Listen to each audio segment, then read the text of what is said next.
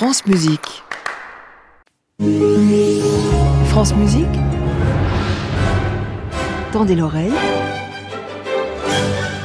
Christophe Dillis.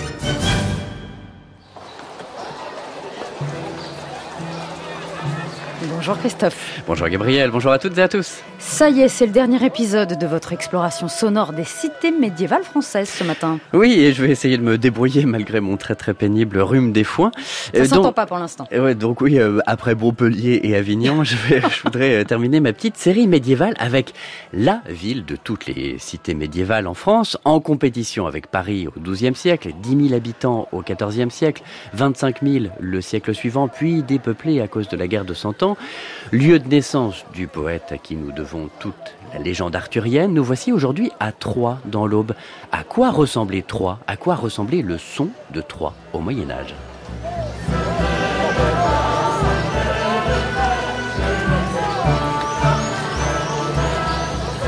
Gabriel, vous connaissez maintenant la méthode pour faire l'archéologie sonore d'une ville. Regardez les comptes et les contrats de la ville, c'est ça encore bah, Exactement, vous avez été très attentive ouais. pendant les dernières semaines. Euh, 1457.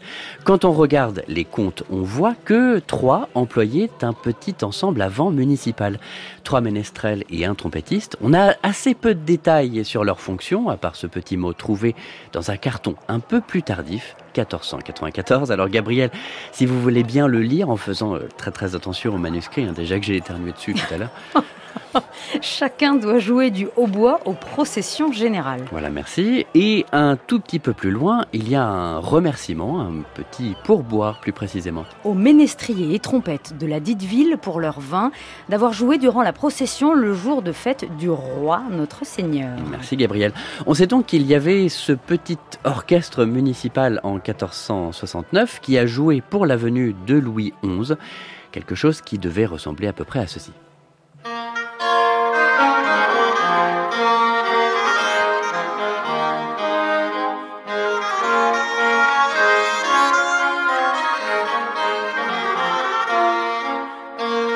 On a été très longtemps euh, haïs par le reste du pays, puisque euh, vers la fin de la guerre de Cent Ans, milieu du XVe siècle, il y a eu un mariage qui s'est déroulé euh, à l'église Saint-Jean au Marché. C'est le mariage entre Henri V d'Angleterre et Catherine de France, donc dernière héritière euh, du royaume de France. Et ce mariage devait en fait euh, sceller euh, un traité qu'on appelle toujours aujourd'hui l'honteux traité de Troyes, et pas juste le traité de Troyes, qu'en fait on livrait carrément le royaume de France à l'Angleterre, nos ennemis euh, jurés depuis la guerre de Cent Ans. Elle, c'est Camille Descheny, guide conférencière pour la ville de Troyes. Ah oui, j'allais le dire. Un autre outil pour l'archéologie sonore, c'est avoir une idée de l'aspect des rues médiévales, Christophe. Ah, très bonne remarque, en les comparant à celles d'aujourd'hui, exactement. Camille Descheny nous explique que si on veut retrouver le Troyes médiéval, il ne faut pas lever le nez, mais plutôt scruter le sol. À Troyes, on a, on a plus ces petites rues euh, pittoresques. Euh, notamment la ruelle des Chats qui est la plus célèbre. Quand on vient sur Troyes, c'est vraiment la rue à pas manquer. Et donc effectivement, on avait des petites rues euh, assez étroites. Euh, donc au niveau des, des étals, c'était pas toujours évident de s'installer. Il y avait l'expression tenir le haut du, pavé qu'on qu dit beaucoup en visite. Donc les, rues médiévales étaient donc pavées au, au niveau du sol, avec une, gouttière, une rigole centrale pour collecter tous les, déchets qui étaient très souvent jetés par la fenêtre ou par les portes Moyen Âge. Pour éviter de marcher, de salir ses chaussures, on avait les, deux côtés les plus hauts qui étaient propres et qui permettaient de marcher euh, tranquillement sans se salir. Donc on a, on a créé l'expression tenir le haut du pavé qui signifie donc être important. C'est la rue parfaite pour en parler, on va dire. La, la ruelle des chats. Et aujourd'hui, on, on, voit encore cette façon de déniveler le, le trottoir? Euh, À Troyes, oui, sur pas mal de rues, vous avez ce, ce schéma-là, oui. Euh, la rue Champeau, qui est une rue perpendiculaire à celle-ci, euh, c'est pareil, vous avez une rigole centrale. Euh, toute cette partie la plus ancienne en fait du, centre historique, vous avez énormément de rues pavées, qui ont conservé le pavage d'époque d'ailleurs. Camille Descheny qui nous parlait des rues médiévales de Troyes et je voudrais terminer cette série d'exploration du son des villes médiévales avec un coup de théâtre, Gabriel.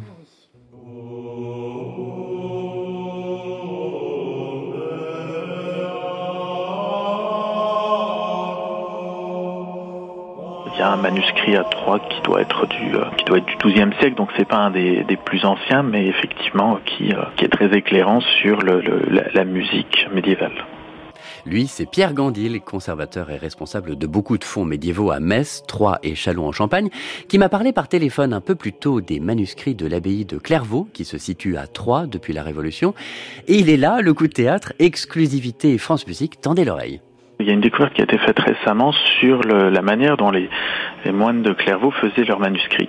Alors il faut savoir que sur beaucoup de, manuscrits de Clairvaux du XIIe siècle, euh, il y a euh, donc le, manuscrit donc avec donc sa belle reliure en, cuir blanc était recouverte d'une espèce de d'une sorte de fourrure assez curieuse et ça sert de deuxième couche de protection du livre avec l'idée que voilà un livre au Moyen Âge c'est un objet vraiment extrêmement précieux et donc on, multiplie les, couches de protection.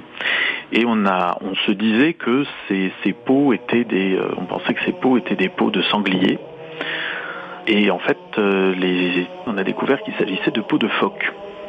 Donc voilà, vous pouvez dire ça, qu'effectivement les manuscrits du XIIe siècle de Clairvaux, qui étaient lus régulièrement, étaient protégés par une une, euh, une fourrure de phoque.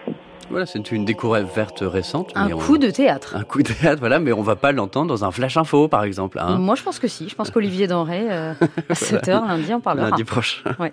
Merci beaucoup, Christophe Dillis. Ben, merci beaucoup. Et puis, merci à Pierre Grandil et à Camille Descheny pour leur participation. Bien sûr, tendez l'oreille à la réécoute sur notre site et l'application Radio France. Et à la semaine prochaine, 8h30, Christophe. Et ben, bon week-end. Bon week-end. À réécouter sur francemusique.fr.